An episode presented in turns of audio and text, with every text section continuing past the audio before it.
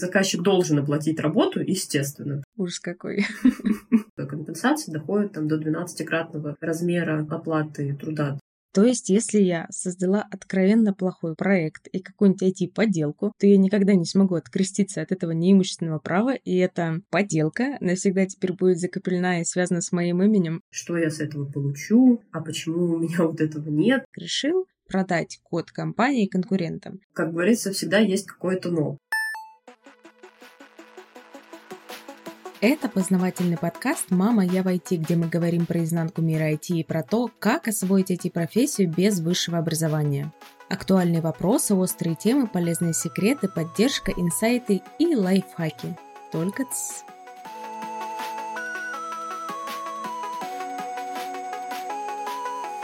Привет, друзья из интернета! Меня зовут Мария Котова, и я уже несколько лет как могу с уверенностью сказать, что построила успешную карьеру в IT – у меня есть айтишное образование и очень большой реальный опыт работы в разных компаниях и ролях. Например, сейчас я работаю в большой австралийской IT-компании, где у меня даже есть свой отдел.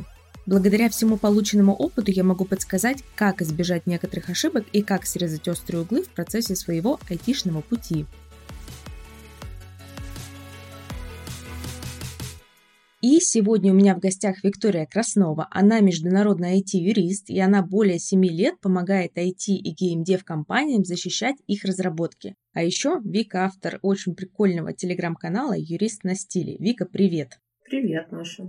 Я хочу с тобой сегодня немножко поговорить про авторское право и про основы по интеллектуальной собственности, потому что айтишники — это же у нас люди, которые постоянно создают что-то новое, либо, по крайней мере, участвуют в создании чего-то нового, и вообще интересно, какие у них права на это самое новое, и где их права начинаются, где заканчиваются, вообще, что такое то самое авторское право и интеллектуальная собственность для айтишников. Что касается разработки, то понятное дело, что когда мы говорим про разработку программного обеспечения, мы говорим про исходный код. Исходный код по российскому законодательству так получилось, что охраняется как литературное произведение и, соответственно, является объектом авторского права. Почему литературное произведение? История умалчивает, но есть такое подозрение, что законодатель считает, что код, который написал один разработчик и который написал второй разработчик, даже если примерно одна и та же функция описывается, то это будет два разных кода. Соответственно, каждый разработчик немного писатель и творец по такой логике.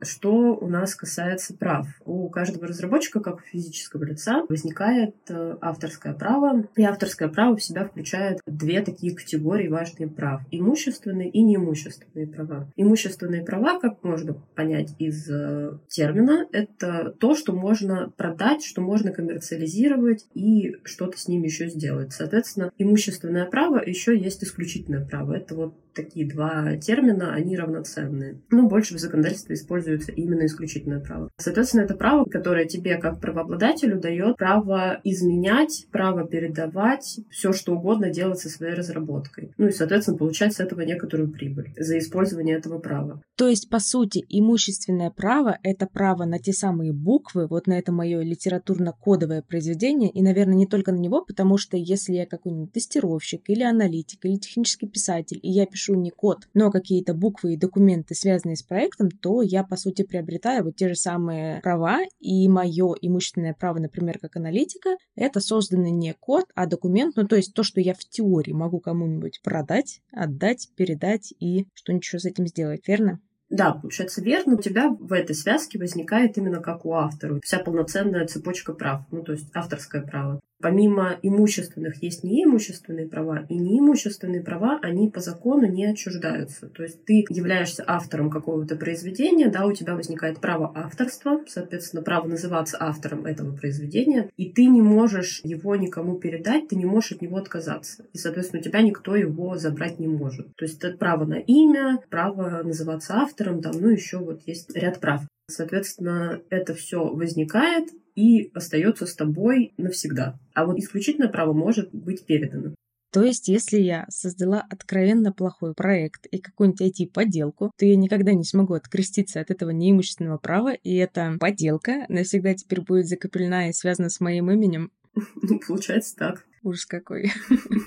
получается только если компания у тебя не возьмет э, согласие на то, чтобы использовать твою поделку, так скажем, анонимно и без указания авторства. Это все касается прав, которые вот возникают у физических лиц. Понятно, что мы не работаем сами на себя, и мы всегда в какой-то связке. То есть мы либо исполнители, и, соответственно, у нас есть заказчики, либо мы работники, и у нас есть работодатели. В этом случае а, мы явно на себе не замыкаем вот эти все основные права, исключительные, которые звенят и стоят каких-то денежек. И это все переходит э, в другой компании, которая нам, соответственно, эти разработки оплачивает. Соответственно, да, в этом, в этом случае у разработчиков, работников, авторов, у них остаются вот эти неимущественные права, и они передают компании исключительное право, то есть, ну, как работники, там, допустим, они сделали служебное задание и передают служебное произведение по там внутренним документам компании, либо же они просто наемные специалисты по договору оказания услуг, договору выполнения работы, они по этому договору передают тоже свои разработки. И это в целом классическая схема. Вряд ли какой-то разработчик оставляет у себя права на все разработки, которые пишет там, для кучи разных компаний и там передает, допустим, лицензии. То есть, скорее всего, это все отчуждается заказчику полностью.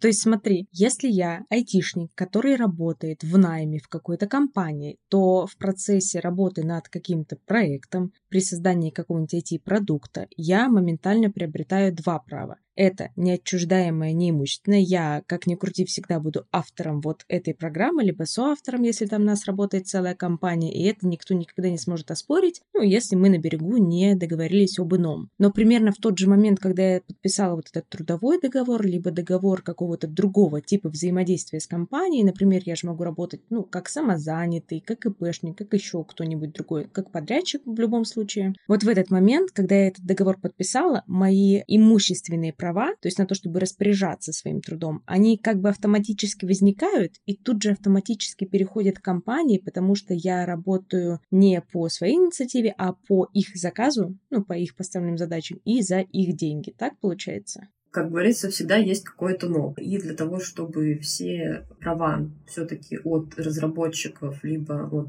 команды разных специалистов перешли к компании, то нужно предусмотреть, соответственно, ряд разных действий, э, их э, выполнить и там про них не забыть. А в случае, если это штатная разработка и мы говорим про отношения работник-работодатель, то в этом случае работодатель должен выплачивать авторские вознаграждения команде. Ну, то есть он должен это в каком-то порядке выплачивать, либо раз в месяц, либо раз в квартал, либо раз в полгода, раз в год. Ну, то есть какая-то периодичность выплаты этих авторских вознаграждений должна быть, да, и прописано быть во внутренних документах. Ну, то есть внутренние документы — это все документы, с которыми ты знакомишься, когда приходишь устраиваться на работу, да, то есть это положение о коммерческой тайне компании, персональных данных, о служебных произведениях, правила внутреннего трудового распорядка, ну, то есть вот просто ряд документов, которые должны в компании быть. Либо же периодически приходят HR и там говорят, вот у нас обновились э, какие-то положения, да, да, ознакомьтесь, пожалуйста, и скажите, что вы согласны с ними. Соответственно, должны быть вот такие положения, плюс должна быть оговорка в трудовом договоре, что в трудовую функцию работника входит создание служебных произведений, и, соответственно, все права на такие служебные произведения будут переданы компании, и каким-то образом выделено вот это авторское вознаграждение, потому что оно не может включаться именно в размер зарплаты. То есть очень часто прописываю в трудовом договоре, что авторское вознаграждение соответствует там 10% от зарплаты и включается в зарплату. Это должна быть отдельная выплата, ну вот у нас так по закону и по практике принято. В некоторых других юрисдикциях, возможно, иначе, но я думаю, что примерно плюс-минус везде одинаково. И там независимо от того, в какой компании, в какой стране она зарегистрирована, где вы работаете, плюс-минус будет все точно так же. А все, что касается отношений, допустим, ИПшник, самозанятый, все, что вне штата, то да, то есть либо если договором не установлено иное, да, то есть не прописана какая-то иная цепочка передачи права, да, что, допустим, право переходит в момент оплаты, либо право переходит в момент подписания подписания акта по итогу работы, выполненной по закону, все права возникают у заказчика автоматически. То есть если иное не прописано в договоре. Заказчик должен оплатить работу, естественно, то есть иначе э, никаким образом права он не получит. Передача права — это, в принципе, возмездная сделка по закону всегда. Но лучше прописывать, конечно, что если вы наемный какой-то специалист-разработчик, то лучше прописывать, что полная передача права происходит после полной оплаты работы и там после подписания всех актов по всем этапам. Так будет гораздо менее рисково для стороны исполнителя. У меня, как у человека, который работает в IT-компаниях, сразу в процессе твоего рассказа возник один вопрос. Вот в прошлой компании я не подписывала никаких специальных документов, кроме как на одном проекте. И у меня зарплата приходила одним платежом, ну, либо двумя, там был аванс и основная часть зарплаты. И не было никаких отдельных выплат на вот это вот отчуждаемое авторское право. Это получается что? Я до сих пор являюсь владельцем или правообладателем вот тех прав на распоряжение, копирование и на всякое другое, потому что, как ты сказала, должен быть отдельный какой-то платеж. Да, платеж должен быть, но здесь все, что касается работы в прошлых компаниях, нужно понимать, что ты подписал при увольнении. Потому что очень часто компании, допустим, они не выплачивают какие-то авторские вознаграждения в течение срока работы сотрудника, но при этом, допустим, они какую-то могут одну транзакцию провести, когда будет увольнение. Да? То есть, соответственно, это может быть приравнено к авторскому вознаграждению. Ну, то есть здесь сложно сказать конкретно в твоем случае, что было. И там, соответственно, частенько бывает, что подписывают акт о передаче всех прав, тоже вот такой документ, который закрепляет э, передачу всех прав, которые на все разработки, которые были там за время твоей работы, и это все переходит к компании. То есть частенько тоже такое подписывают для того, чтобы не заморачиваться в течение всего срока работы, да, чтобы это там нерегулярная была какая-то история. Они это просто делают один раз при увольнении. Это как бы не самая лучшая схема, и я ее не советую, да, я советую там хотя бы раз в квартал просто вот такие вот выплаты делать, либо каким-то образом по-иному это все оформлять. Вот, но бывает так. То есть здесь просто нужно смотреть, какие отношения в итоге были при том, как они закончились и что было подписано. А правильно ли я понимаю, что по факту, если компания не подписывает такие документы и не делает такие выплаты на регулярной основе, фактически получается, что, например, какая-то команда или какой-то человек создали продукт или его часть, и вот пока им ничего не выплатили, они ничего не подписали, ежеквартально там или ежемесячно, или еще с какой-то периодичностью, то если они в это время продадут какой-нибудь код или документы или еще что-то, какую-то свою разработку и результат работы налево, скажем так, то им и предъявить будет нечего? Ну, если совсем грубо говорить, то да. Но всегда нужно понимать, что помимо непосредственной разработки, да, кода, э, вот конкретно вот этой части, которая является твоим произведением и тем, что ты создал, понятное дело, что когда работает команда, то возникает соавторство. И вот у нас по закону соавторы могут распоряжаться только совместно своими разработками не может прийти один, да, решить, что мы продаем права, там, не знаю, этому издательству, этой компании, и вообще давайте я просто решил за рубль что-то продать, ну, он не может это решить, он должен это все согласовать со своими соавторами. И что получается? Окей, да, у вас, допустим, есть соавторы, вы соавторами собрались и решили свой код куда-то налево, так скажем, реализовать. Вот, но при этом нужно понимать, что есть еще коммерческая тайна компании, да, какая-то конфиденциальная информация, и, допустим, если компания не надлежащим образом оформила передачу права на разработки, то, возможно, она оформила э, надлежащим образом режим коммерческой тайны у себя и вы понимаете, что вот используя разработки компаний, да, которые входили там в трудовую функцию вашу, допустим, вам не выплачивали авторское вознаграждение, но тем не менее в трудовую функцию прописано, что вы там являетесь разработчиками и вы пишете код, это является все-таки конфиденциальной информацией компании, и там распространять ее вы не имеете права, да, там без согласия компании вообще в принципе не можете. И это будет являться нарушением трудового кодекса и является вообще основанием для того, чтобы в одностороннем порядке трудовой договор расторгнуть. Здесь просто с другой стороны может прилететь. Но тем не менее, да, совсем грубо говоря, да, компания не до конца получает себе права. И при этом при каких-то судебных разбирательствах, конечно, компания может понести большие убытки на выплате компенсации сотрудникам, с которыми ненадлежащим образом были оформлены вот эти взаимоотношения по передаче прав на служебные произведения. То есть э, иногда штрафы, там, ну, не штрафы, а компенсации доходят там, до 12-кратного размера оплаты труда там, среднего по рынку. Ну, допустим, если middle разработчик, то вот где-то 12-кратный определенный размер там, средней зарплаты по рынку конкретного региона тебе выплатят. По последней, конечно, судебной практике сказать не могу, вот, но там пару лет назад примерно вот такие цифры были. Это в том случае, если отчуждение прав оформили ненадлежащим образом, и я, допустим, не хочу ничего никуда налево продавать или реализовывать, как ты говоришь, но я хочу, чтобы в компании все было предельно прозрачно, и я просто могу подать в суд за то, что они не должным образом перенимают мои права и получить вот эту самую компенсацию?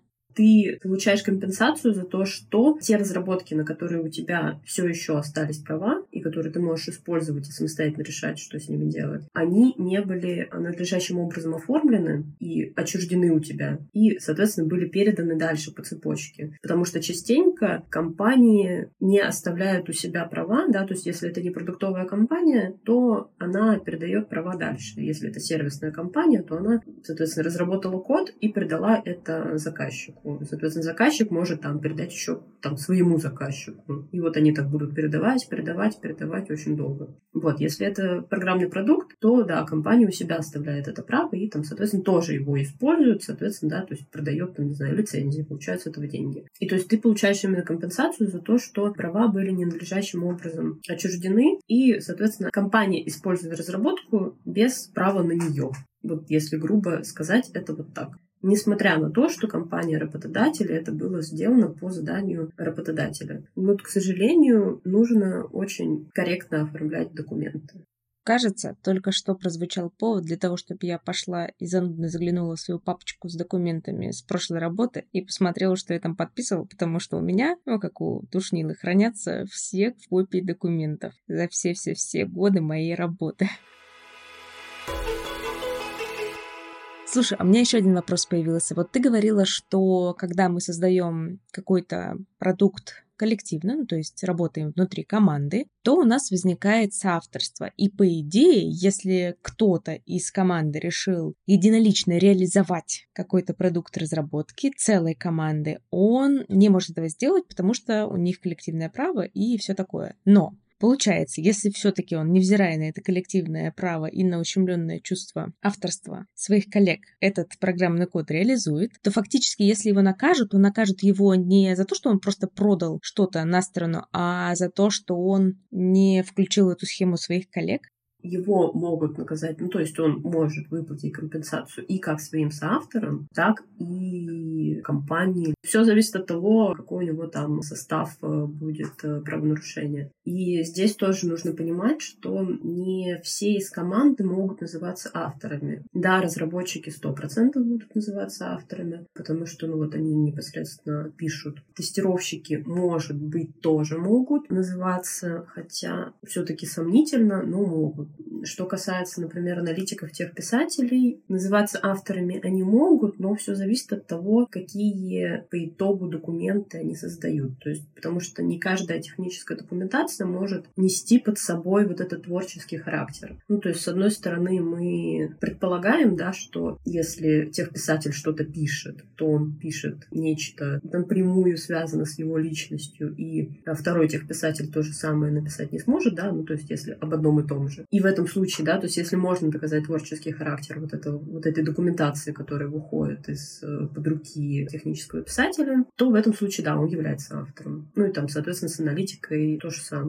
Если нельзя доказать творческий характер, то в этом случае все-таки автором ты там являться не будешь, да, то есть ты просто как вот исполнитель.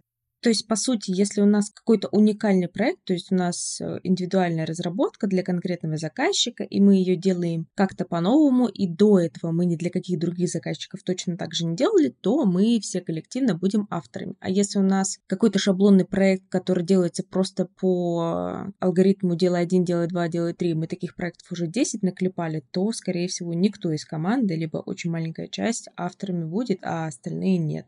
Да, получается так. Разработчик в 100% случаев, конечно, он будет автором. Понятно, что разработчик может использовать в своей э, работе и открытые библиотеки кода. И это тоже, да, конечно, такая достаточно важная история, потому что у open source лицензии есть некоторые ограничения, да, и если вы на своих коммерческих проектах используете, например, какие-то определенные виды лицензий вы использовать просто не можете, потому что использование таких лицензий предполагает вообще в целом не использования в дальнейшем с целью получения прибыли. Про это тоже нужно знать, да, и это такая как добросовестность разработчика и порядочность тем не менее, неважно, что разработчик использует, да, то есть автором он будет. А если мы говорим про какую-то типовую документацию, которая примерно там от проекта к проекту может не отличаться, либо отличаться незначительно, да, то здесь как бы творческого вклада нет, творческого характера нет, и в этом случае специалисты, которые это создали, авторами не будут.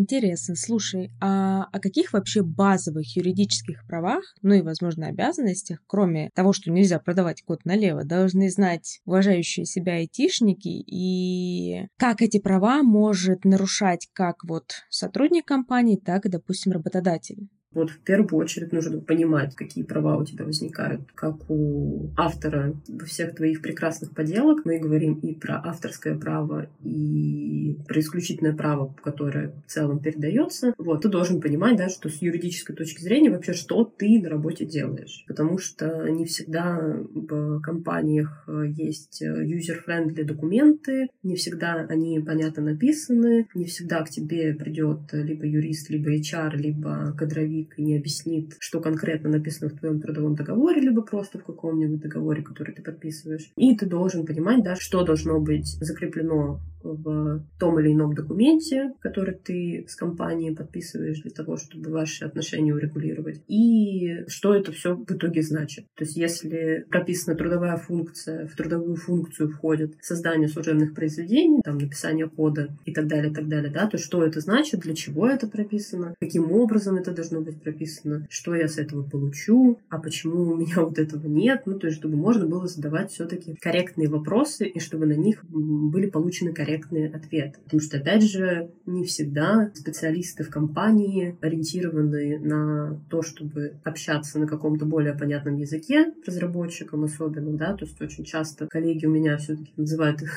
разработчиков какими-нибудь инопланетянами, либо еще какими-нибудь странными словами, что нет желания понять и нет желания быть понятыми. И такое возникает как у специалистов, э, разработчиков, тестировщиков, э, в принципе, там, у, у любого а, человека из продакшена такое возникает. И такое может возникнуть у, там, со стороны бэк-офиса. У бухгалтеров, у кадровиков, у юристов, у HR. Ну, то есть, вот, в принципе, люди, которые должны уметь коммуницировать и уметь донести а, свои мысли, они это не могут сделать в силу, опять же, каких-то своих личных причин или не личных причин, или корпоративных причин, неважно. И поэтому, если мы считаем, что каждый сам за себя, то разработчик должен понимать, что его права все-таки, кроме него и лучше него, никто не защитит, и он должен знать, какие вопросы задать, да, и какие ответы он должен получить. Первое, что вообще нужно, нужно знать. Ну и, соответственно, помимо того, что ты вычитываешь что-то относительно прав, ну, ты должен быть немножечко в теме и понимать, зачем ты подписываешь документы, не работать без договора, если ты там работаешь, допустим, не в штате, а просто как наемный э, сотрудник, ИПшник, самозанятый, неважно, либо у тебя ООшка, ну, то есть ты все равно всегда должен работать по договору и примерно понимать, опять же, что в этом договоре нужно прописывать. Если совсем не можешь понимать или не хочешь понимать, ну тогда обращаться к специалистам. Либо же хотя бы понимать, какой запрос э, в Google отправить, чтобы тебе а, был, опять же, правильный ответ. Но лучше в Google никакие запросы не отправлять, и в чат ГПТ тоже запросы не отправлять, лучше юристу отправлять. Это, опять же, да, тут просто про твою порядочность, добросовестность и про управление рисками, которые могут возникнуть в любом случае. Мы не защищены от того, что, что может произойти однажды. Мы там не защищены от каких-то политических решений, от, в принципе, политических ситуаций, от санкций, от еще какой- какой-нибудь неведомой хрени. Все что угодно может произойти, поэтому ты, конечно, должен про свои права помнить, да, и, и себя защищать потому что твои права — это твои издержки эмоциональные, временные и денежные. А есть какой-нибудь топ-3 или топ-5 или какой-нибудь другой топ или чек-лист вопросов или просто моментов, которые должны быть зафиксированы в договоре, чтобы ты спал спокойно и думал, ну все, тылы прикрыты, либо другое место прикрыто, и можно, по крайней мере, работать и не переживать, что в конце ты получишь свои денежки.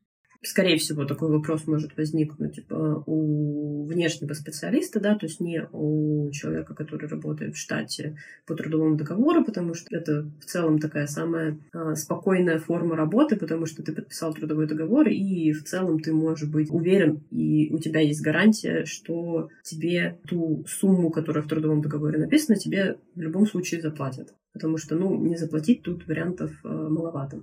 А что касается работы по какому-то внешнему договору, ты всегда должен прописать, что ты разрабатываешь, что входит в твою работу. Это, так скажем, предмет договора, да, то есть это первое, о чем вообще нужно задуматься, да. Конкретно, что ты делаешь. Сколько это стоит, конечно же.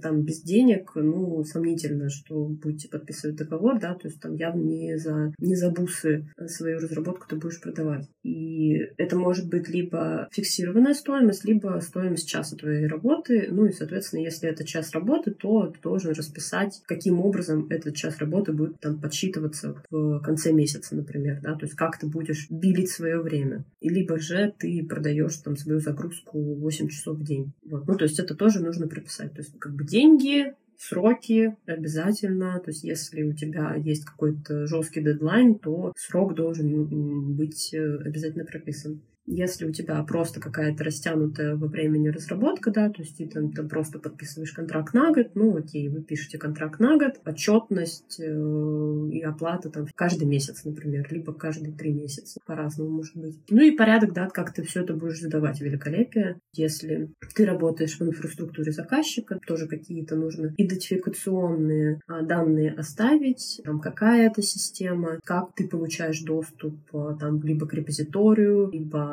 к системе учета задач, да, то есть где ты отчитываешься о своих трудозатратах, куда ты выгружаешь код, и вот это тоже должно быть описано, потому что без вот этой все-таки внутрянки и без вот этого мяса ну, будет очень сложно понять вообще в итоге, что ты делаешь и как ты работаешь по договору, вообще будет непонятно. И многие боятся прописывать вот конкретно вот ссылки там на, давать на репозитории, либо ссылки на системы, там, либо Jira что-нибудь еще, потому что кажется, что вроде это в договоре, этому в договоре не место, но на самом деле как раз в договоре-то этому и место. И ты должен согласовать, что именно конкретно вот в этот репозиторий, либо конкретно в эту там, систему ты загрузишь свой отчет, и он должен быть согласован там в течение какого-то времени. И таким образом ты вот свои риски понизишь, что твою работу не приняли в какой-то прекрасный день, и там, соответственно, если ее не приняли, то она оплате не подлежит. Но получается, что, как ты сказала, если я работаю в найме, то есть я подписала договор трудовой, фактически я защищена трудовым законодательством конкретной страны. Но при этом, если у меня в договоре прописана не настоящая цифра, то не так уж и хорошо я защищена, потому что если вдруг мне компания не выплатит там обещанные миллионы, а выплатит э, 8 тысяч, указанные в договоре, причем не факт, что рублей, может быть, даже и тенге, то фактически я ничего не смогу с этим поделать. Ну, здесь, конечно, да. То есть и подписывая трудовой договор с, э, так скажем, с пониманием, что это серая зарплата, ну, ты просто принимаешь на себя риск, да, то есть это твоя ответственность, а ты принимаешь на себя риск, что это будет выплачено не в полном размере, да, что цифра, которая у тебя в офере, она на самом деле ничего не значит, потому что офер не является юридическим документом. И офер в целом не обязывает. Работодатель, он не обязывает заключить с тобой трудовой договор, а, соответственно, тебя он не обязывает прийти и подать заявление о приеме на работу. Ну, то есть офер — это просто как предложение, которое можно акцептовать, можно не акцептовать, и это нормально. Другое дело, что, да, ты можешь там уже через суд пойти выяснять отношения с компанией, через суд доказать, что вот тебе в течение, допустим, энного количества месяцев перечисляли заработную плату в определенном размере. Если там, допустим, тебе 4, 5, 6 месяцев подряд платили 120 тысяч рублей, а там в какой-то день заплатили 30 тысяч рублей, то, ну, наверное, тебе будет более просто доказать в суде, что твоя зарплата по итогу была 120, а просто вот у вас в трудовом договоре написано по-другому. Ну и на самом деле компания просто уклоняется от налогов, и давайте накажем ее. Ну вот что-то в таком духе. Это все равно все всегда через какой-то спор, через выяснение отношений, через претензии, потому что все-таки, да, то есть если вы там не договорились на дружеской ноте, то, наверное, да, то есть нужно уже переходить к защите своих прав и к отстаиванию своих прав. И это только через суд, по сути. Тут каждый решает сам для себя, готов он портить отношения с бывшим работодателем, либо с нынешним работодателем. Только если это не тот случай, когда тебе денежки оставшиеся дают бумажками в конверте, потому что я думаю, что если ты выйдешь из кабинета бухгалтера и слфанешь тем, что было в твоем конверте, то это, конечно, как э, юридически значимый документ не будет рассмотрен, даже если ты эту фотографию заверишь у нотариуса. По трудовому договору, в принципе, понятно. А вот, как мы сказали, можно работать по внешним договорам. Например, я сейчас работаю как ИП и работаю на зарубежную компанию, потому что это нормальный и, в принципе, обкатанный способ взаимодействия. Мы находимся в разных юрисдикциях, и поэтому, скорее всего, более удобного с точки зрения юридической, с точки зрения налоговой системы у меня способа сейчас легального нет. Так вот, мы находимся с моей компанией в разных юрисдикциях. Они формально в Австралии, я формально в России. И если вдруг у нас возникнут какие-то споры, то как вообще в рамках судебной системы это можно решить, в какую страну подавать эти самые иски и претензии, и что вообще с этим делать? Вот это хороший вопрос, учитывая особенно, что по последним нашим, так скажем, политическим решениям э, не всегда, даже не не всегда, а почти невозможно принять к исполнению решения иностранного суда, чтобы российский суд исполнил решение иностранного суда. И это в целом было и э, раньше достаточно сложно, а сейчас и подавно э, еще более сложно невозможно какая будет у вас юрисдикция. Ну, во-первых, нужно посмотреть документ. То есть нужно посмотреть, какая у вас юрисдикция, какое применимое право прописано в договоре, и уже от этого писать. Ну, я полагаю, что, скорее всего, у вас прописано австралийское право, применимое в Австралии, и, соответственно, все суды в Австралии. Ну, таким образом, ты как э, предприниматель должна обратиться в суд где-то в Австралии в какой конкретно суд, ну, то есть там, возможно, должно тоже это все быть прописано в договоре. Идем в договоры, смотрим и уже решаем, что делать, как будем судить твою компанию. Главное, чтобы адвокатом в этой истории был не какой-нибудь кенгуру, потому что тогда, чувствую, нас ожидает, наверное, провал. Слушай, ну, допустим так. А сейчас же у нас очень много удаленщиков, очень много людей живут и работают в разных странах. Ну, то есть человек находится в одной стране, либо, по крайней мере, не физически, а юридически в одной стране, компания в какой-то другой. И вот, предположим, криминальную ситуацию. Этот человек решил продать код компании конкурентам. И, например, этот человек находится в России, потому что мы с тобой живем в России, и нам, в принципе, довольно удобно и хотя бы как-то понятно говорить про законы этой страны. Что может сделать компания, допустим, не знаю, американская, либо какая-нибудь европейская, если их российский сотрудник слил куда-то налево код, например, другой российской конкурирующей компании, и может ли она что-нибудь сделать? Или российский суд скажет, типа, ребята, молодцы, поддерживайте отечественного производителя, так держать, а вы, уважаемая компания, нанимайте людей в своей стране, и тогда будет вам все хорошо. Вопрос в том, смогут ли такого сотрудника, который недобросовестный, как-то наказать, с учетом того, что они вообще в разных странах, странах. И, как ты сказала, решения иностранных судов не очень-то котируются в России. Это что касается судов именно иностранных. А в этом случае все-таки у нас разбирательство будет на территории России, потому что нарушение произошло на территории России. Это условно, когда правообладатель подает, ну, допустим, какой-то иностранный правообладатель. В прошлом году очень много говорили про кейс правообладателя свинки Пеппа.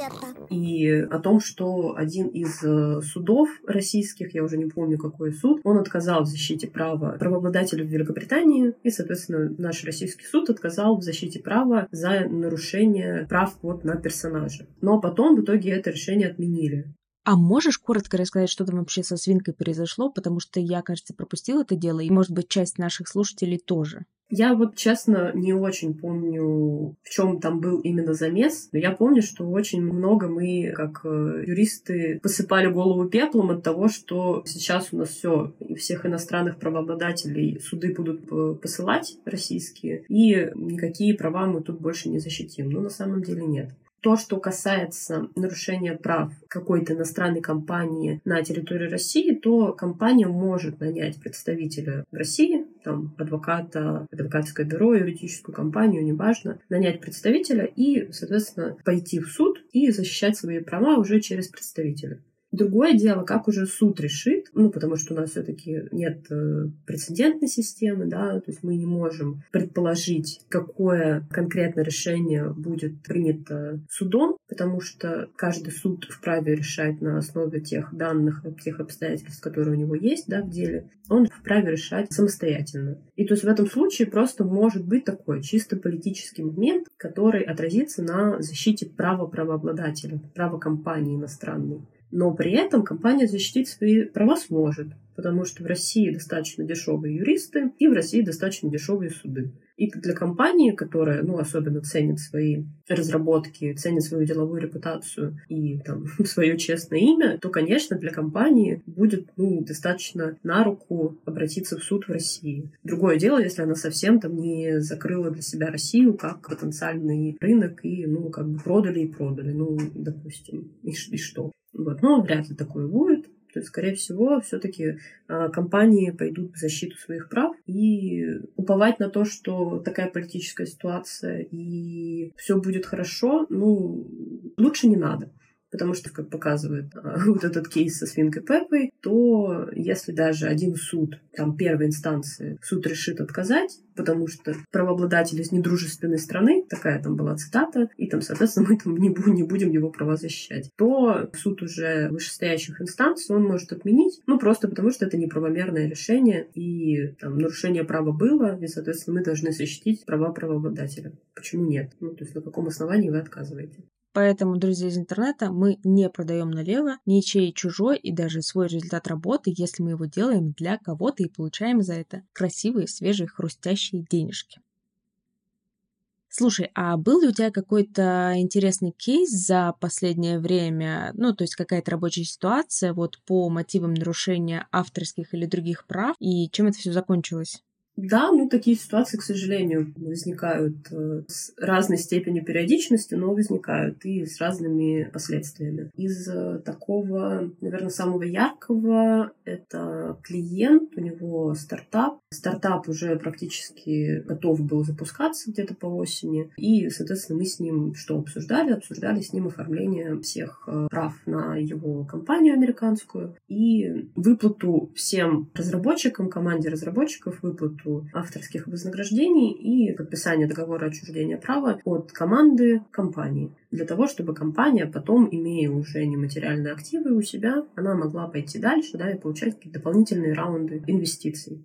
Но в итоге они не договорились с разработчиками. Разработчики, там, в общем, была история такая, что им выплачивают какую-то сумму вознаграждения, вот, ну, там, незначительную, но при этом они получают долю в компании в будущей. Были такие договоренности, они от таких договоренностей отказались и решили, что просто заплатите уже деньги, живые деньги давайте сейчас, ждать никакую долю мы не будем, опционы нас тоже не интересуют, ничего нас не интересует, в общем, давайте, пожалуйста, сюда бабки на базу в общем. И они отказывались просто передавать код и загружать его на отдельный э, сервер, в отдельный репозиторий, который был уже специально арендован под компанию. Отказались э, эти разработки все передавать. Ну и, соответственно, клиент просто потерял код, и сейчас он занимается разработкой с нуля. И у него работает другая команда. Получается, он потерял время, он потерял деньги, и то есть не, не факт, что он э, очень быстро сможет этот продукт э, вывести на какую-то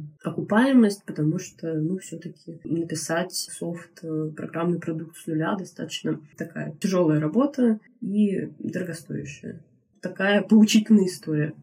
А как вообще так получилось? Ведь, скорее всего, был какой-то договор, были какие-то обязанности по этому договору, и в тот момент, когда разработка была завершена, например, по каким-то срокам или почему-то еще, люди, разработчики обязаны были передать код и отчудить, что там, короче, сделать со своими правами?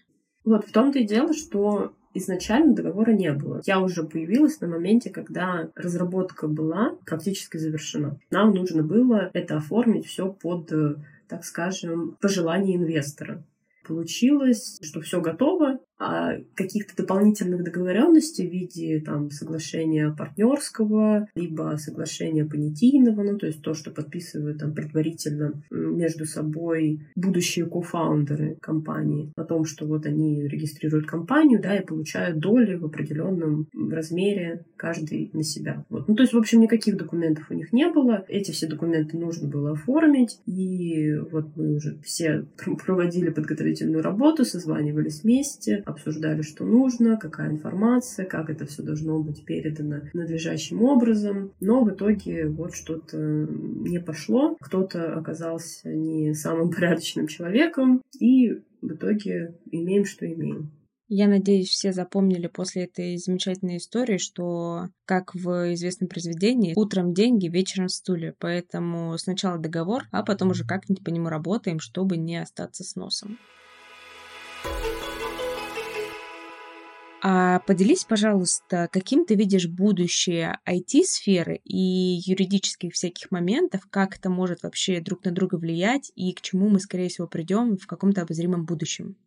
Смотри, сейчас, конечно, очень сильно разработки и в целом прогресс влияет на работу юриста в том числе. Это уже можно судить по тому, как э, развивается а, небезызвестный чат GPT, который отвечает на какие-то около юридические вопросы. Иногда он отвечает хорошо, иногда отвечает не очень хорошо. Но мы уже видим конкретно в сфере искусственного интеллекта, нейросетей появление разных около юридических проектов. Допустим, компания Бучко и партнеры недавно выпустила бота, называется он, по-моему, Tax GPT, это, в общем, бот, который отвечает на вопросы про налоги.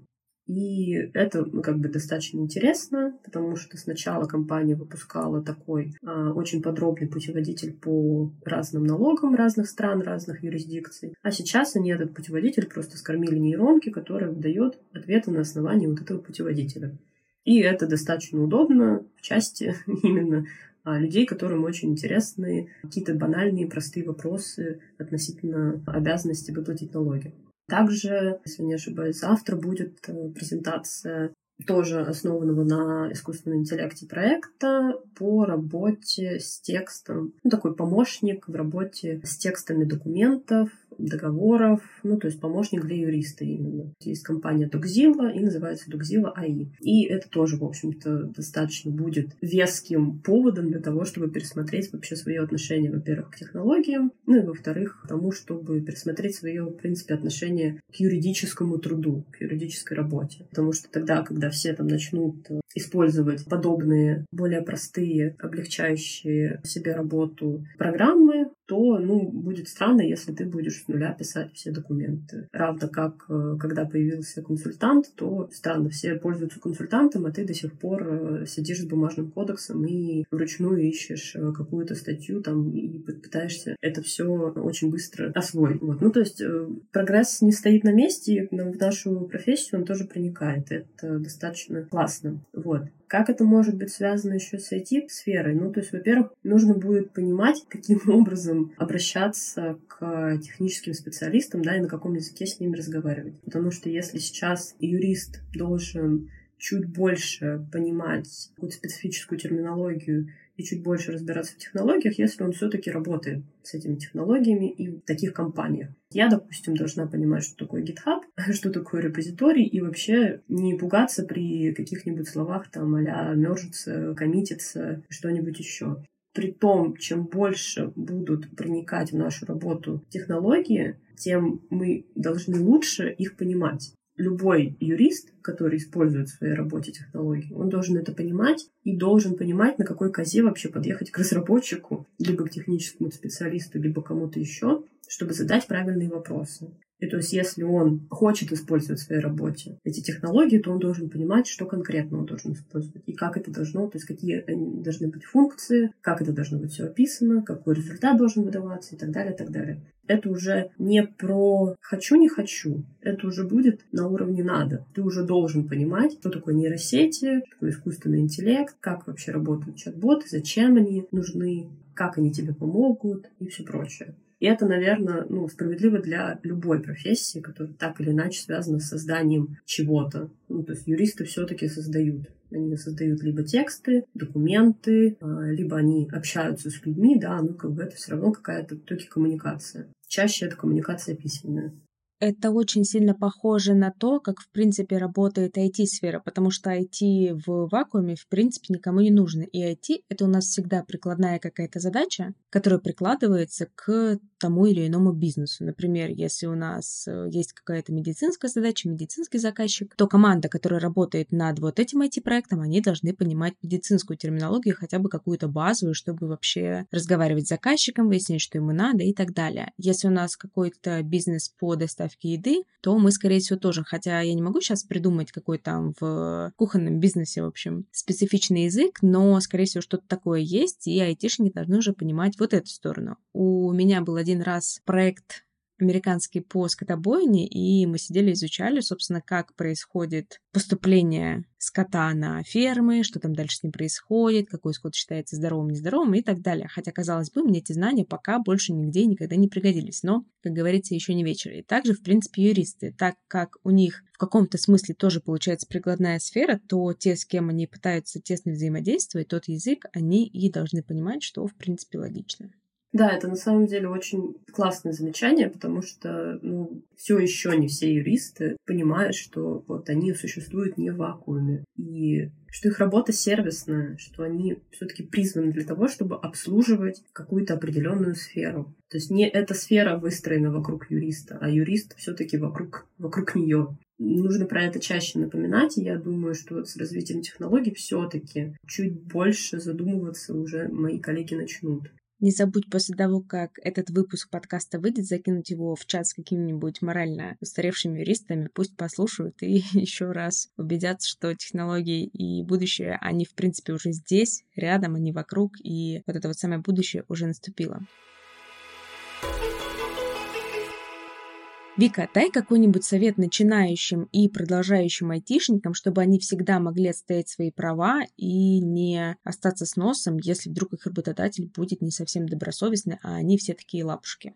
Главный совет, наверное, здесь я могу дать, это быть открытым и быть открытым к любой информации, которую ты можешь найти и которую, которая до тебя может добежать. Потому что, как 22 э, год э, показал, что все таки правда, очень многое может в мире произойти, и тебе сразу будет необходимо вспомнить уроки географии, разобраться в налогах, научиться читать документы, разбираться в чужом законодательстве. И, соответственно, то всегда нужно быть открытым к тому, какую информацию ты будешь изучать, и не бояться ее изучать. Ну, то есть налоговый кодекс, конечно, он очень страшный, но все-таки для того, чтобы понять, что тебе нужно делать и какие у тебя обязанности, да, и как тебе потом не напороться на проблемы, тебе лучше самому взять и попытаться это освоить. Конечно, всегда можно обратиться к специалисту, и если ты понимаешь, что ты не вывозишь, не бойтесь обращаться к специалисту. Это абсолютно нормально равно как ты не будешь сам себе зубы выдирать, а пойдешь к стоматологу, ты не будешь сам себе кукушку лечить, а пойдешь к психологу. Точно так же ты не будешь сам себе договор составлять, а пойдешь к юристу. И это нормально. Если у тебя есть какие-то ограничения по бюджету, то я всегда советую просто обратитесь хотя бы на консультацию к юристу. Это будет дешевле, чем его там, заказ его услуг под там, конкретный документ, допустим, да, там разработка документа всегда дороже, чем консультация, понятное дело. Просто обратитесь на консультацию, задайте свои вопросы, получите какую-то краткую справку, либо просто, да, то есть ответы на вопросы в устной форме. У вас будет уже какая-то прикладная информация, которая действительно проверенная, которая корректная, а, которая не вычитана в интернете, да, дана тебе специалистом профильным. И в этом случае ты уже с этой информацией как-то сможешь работать. Если ты подписываешь договор, то окей, ты не отправляешь договор на вычетку юристу, да, чтобы не платить ему много денег, а ты у него просто берешь консультацию, там, на что мне нужно обратить внимание. Ну, юрист тебе кратко скажет, на что тебе обратить внимание, какие могут быть риски. Это уже с этой информацией идешь и дальше вот с ней работаешь. Это я говорю не потому, что я сама юрист, да, я сама оказываю услуги и вот хочу, чтобы ко мне вообще все шли и платили мне деньги, там, заказывали консультации. Но потому что по итогу мы понимаем, что проблемы, они же никуда не денутся ты, если не доглядел в начале, то, возможно, э, это тебе прилетит в конце, и ты в итоге потеряешь гораздо больше. Вот. Ну, то есть, если ты сам не готов разбираться, не готов нести ответственность за свои решение, то ну, тогда ты эту ответственность просто перекладываешь на другого специалиста, которому ты доверяешь. Звучит на самом деле очень хорошо, потому что я, может быть, не сразу, но довольно давно уже дошла до той мысли, что каждый проект, каждый случай, каждый кейс, он, в принципе, в чем-то да уникальный, и невозможно скачать из интернета договор, который подойдет э, тебе конкретно по твоей задаче, по каждому пункту. Все равно придется что-то менять, и неплохо было бы понимать вообще, что нужно менять, а еще на что нужно это поменять. И я, наверное, не так давно решила делегировать все свои налоговые, бухгалтерские и прочие штуки бухгалтеру. И, наверное, это было одно из лучших решений 2022 года. И скоро я дорасту еще до юриста, и тогда вообще буду супер счастлива. Поэтому, друзья из интернета, если вы имеете какие-то юридические вопросы, то смело обращайтесь к Вике или к другим юристам, потому что это действительно сэкономит вам, может быть, не столько время, сколько нервы и, возможно, даже деньги, потому что если вы на эти денежки, мягко говоря, налипнете при каких-то обстоятельствах, то вы точно подумаете, что, блин, вот тогда надо было подумать и, наверное, все-таки к юристу-то обратиться, а сейчас уже, ну, поздно.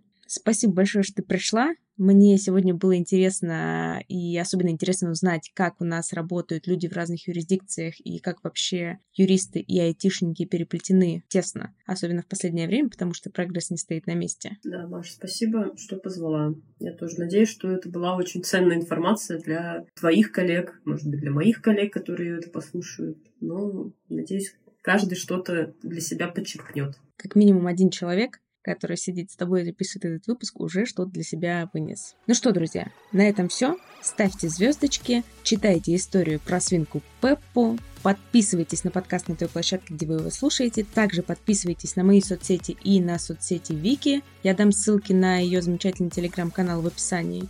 А еще делитесь выпусками подкаста с друзьями. Услышимся в следующий вторник. Пока. Пока.